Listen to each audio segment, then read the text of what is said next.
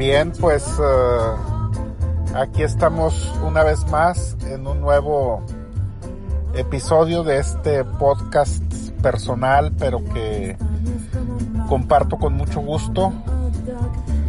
Y pues una de las fortunas que de alguna manera me ha dado la mi labor como docente de ingeniería química es el poder viajar. Y como menciono algunas veces son pocos o muchos viajes pero son los que me ha tocado hacer y los disfruto.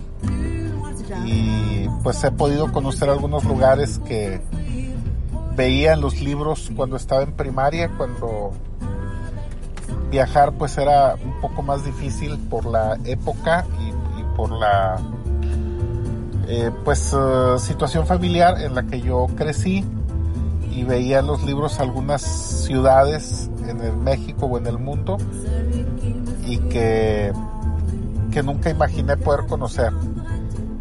Faltan muchas, pero hay buenas experiencias.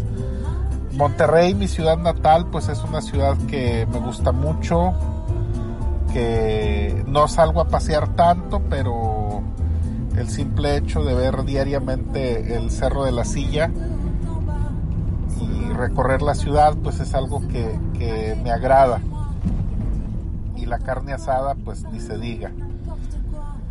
Y en México, pues he visitado ya varios estados y he conocido algunos más, algunos menos. Mérida es una ciudad fabulosa, de las que me ha tocado visitar. Sin duda alguna pondría en la lista que volvería a esa ciudad a caminar y a comer. La gastronomía en Mérida, en Yucatán, es fabulosa, es de lo mejor.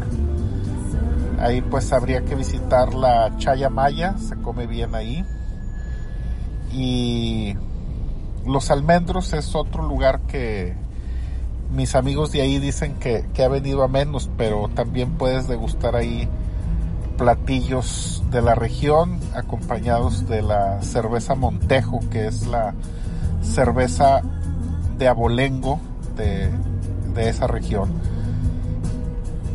Y en el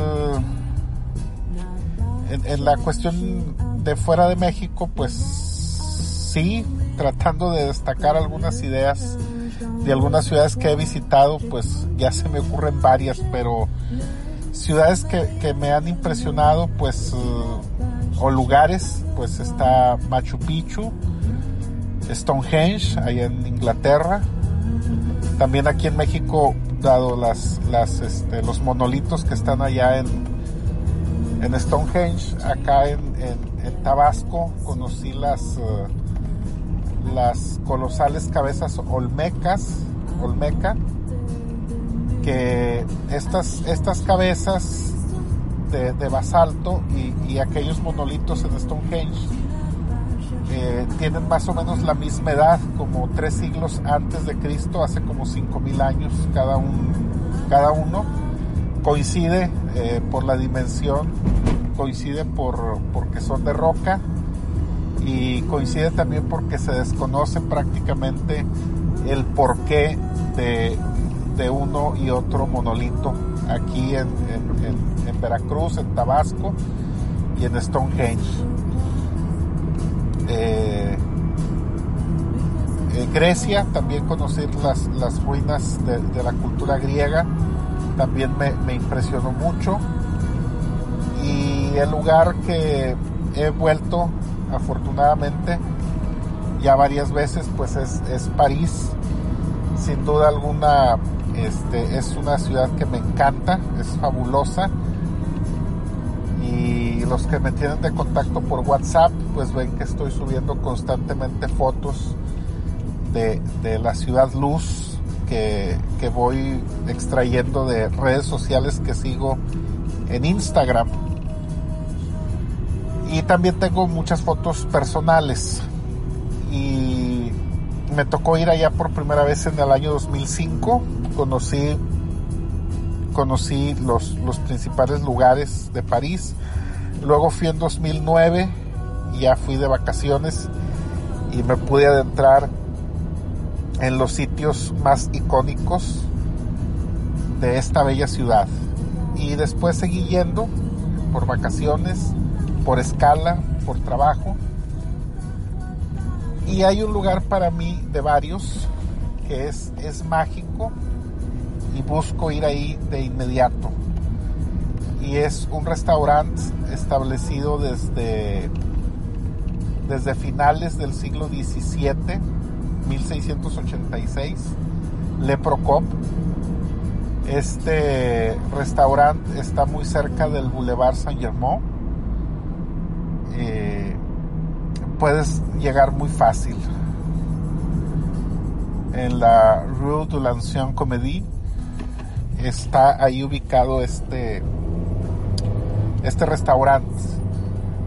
Y a la entrada tiene unos, unos, uh, unos letreros en mármol, ya que ahí tomaron el café, se juntaban a discutir los grandes intelectuales de aquellos siglos, los uh, pues Robespierre, Voltaire, todos estos personajes estuvieron ahí, también Benjamin Franklin, también los padres de la independencia, algunos padres de la independencia norteamericana estuvieron ahí, Thomas Jefferson, de los primeros presidentes norteamericanos, cuando fue embajador allá en, en Francia, eh, iba, frecuentaba y despachaba desde, desde Le Procop, ahí hay una placa eh, este restaurante pues no es de los uh, de lo más renombrado cuando se va de turismo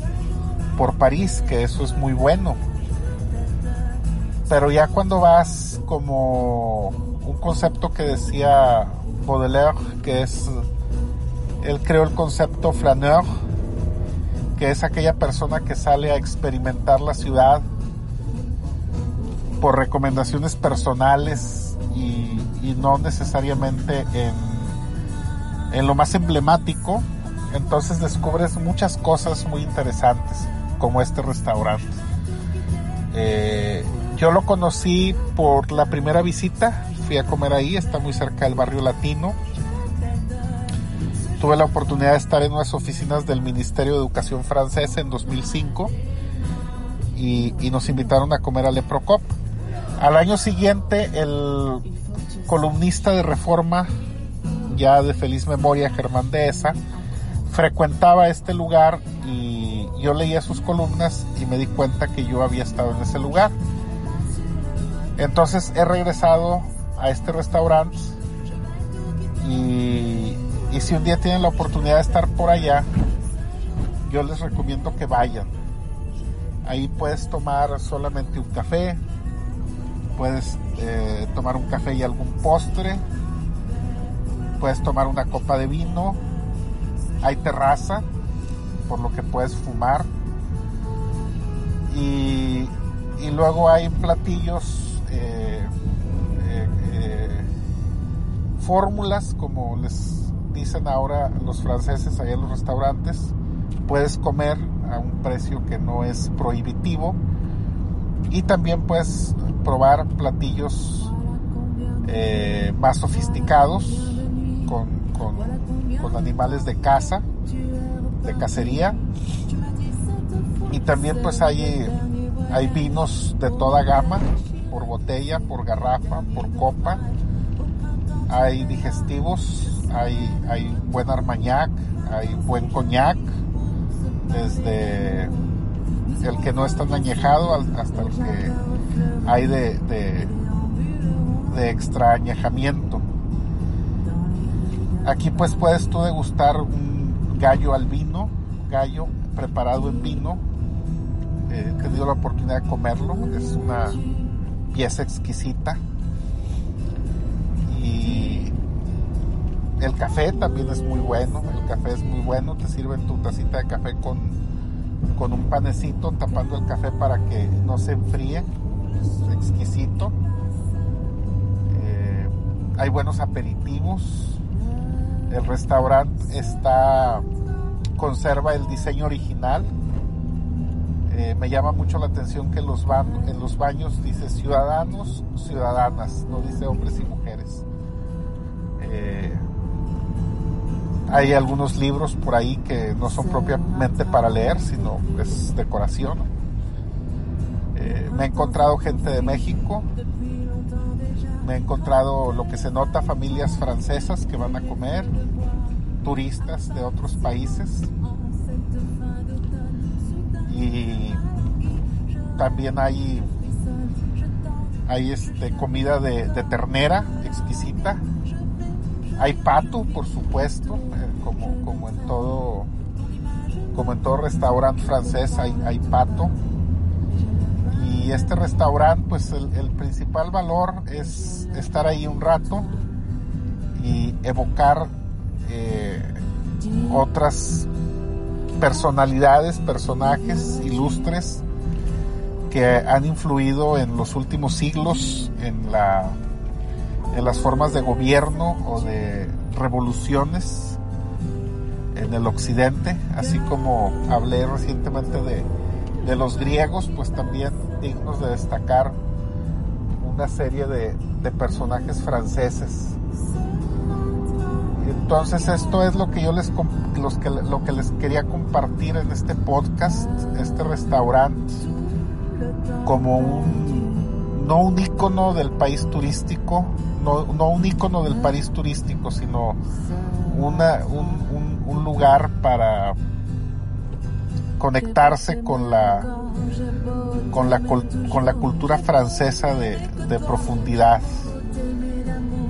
Ahí puedes llegar sin problema, no te alejas tanto del río Sena, puedes ir a, comer y regresar a, seguir con el tour por los, por los emblemas parisinos. A razón de eso estoy escuchando aquí un pop francés de una cantante Sophie, esta cantante la conocí porque seguía yo una serie del canal del gourmet de dos panaderos franceses que se establecieron en Argentina. El programa se llamaba La Boulangerie y luego sacaron otro programa de, vinos y quesos. A lo mejor se puede localizar por, por YouTube para tener algunas ideas de comer con pan y algunos cortes fríos de carne. Bueno, pues me despido por esta ocasión, les mando saludos y vamos a regresar a trabajar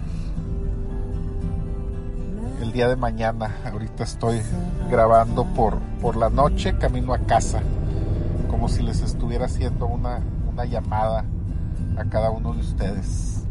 Hasta pronto.